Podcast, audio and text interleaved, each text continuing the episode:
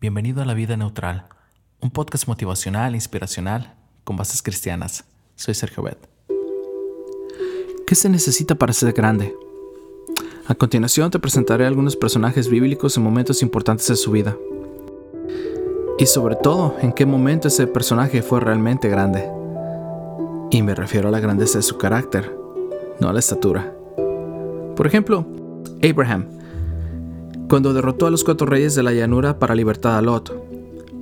Y otro, cuando, para evitar más contiendas entre sus pastores y los de Lot, permitió este que escogiera la tierra donde preferiría vivir. Otro es David. Todos conocemos cuando derrotó a Goliat. Y en otra ocasión, cuando perdonó la vida de Saúl, quien le había estado persiguiendo para matarlo. ¿Quién no conoce a Esther?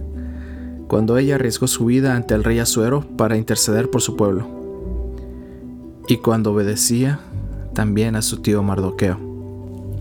Como te podrás dar cuenta, en cada personaje que menciono, resalto un pasaje de su vida en el cual dio muestras de valor y firmeza de carácter, y otra parte en el que se mostró compasivo y obediente. Y ahora repito la pregunta inicial, ¿en cuál de esas ocasiones cada personaje mostró la grandeza de carácter? La respuesta es en ambas. ¿Por qué? Como así lo expresa Fulton Sheen, la grandeza del carácter no se mide por la presencia de una virtud en grado extremo, sino por la presencia de virtudes que se complementan. Esto del libro The Eternal Galilean o El Galileo Eterno, página 139. ¿Qué significa esto? Lo que quiere decir es que no es grande quien derrocha valor en una guerra, y a la vez es incapaz de brindar ayuda a alguien en necesidad. ¿De qué sirve el valor sin la compasión? Pero tampoco es grande la persona compasiva que carece de valor, porque en la vida se requiere valentía para defender lo que es justo y para enfrentar los desafíos de todos los días. ¿Quieres ser grande delante de Dios y de los hombres? Entonces necesitas de valor para hacer lo correcto aunque se desplomen los cielos. Pero también necesitas poseer la suficiente sensibilidad humana para compadecerte del dolor ajeno. Debes tener sabiduría para hacer el bien y humildad para no publicarlo. En otras palabras, tienes que imitar al Señor Jesucristo, a quien su dignidad de rey no le impidió ser compasivo, a quien su sabiduría infinita no le impidió ser humilde.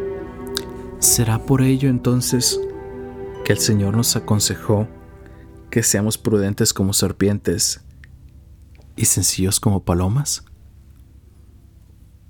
Piénsalo. Sean prudentes como serpientes y sencillos como palomas.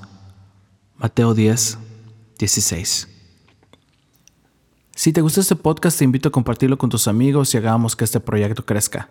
No olvides que nos encontramos en iTunes y Spotify, además de que nos puedes seguir en Facebook. La vida neutral, con meta hacia la eternidad. Padre Celestial, ayúdame a ser como el Señor Jesús, fuerte y compasivo, sabio y humilde. Pon tu vida neutral, deja que Dios tome el control y Él hará.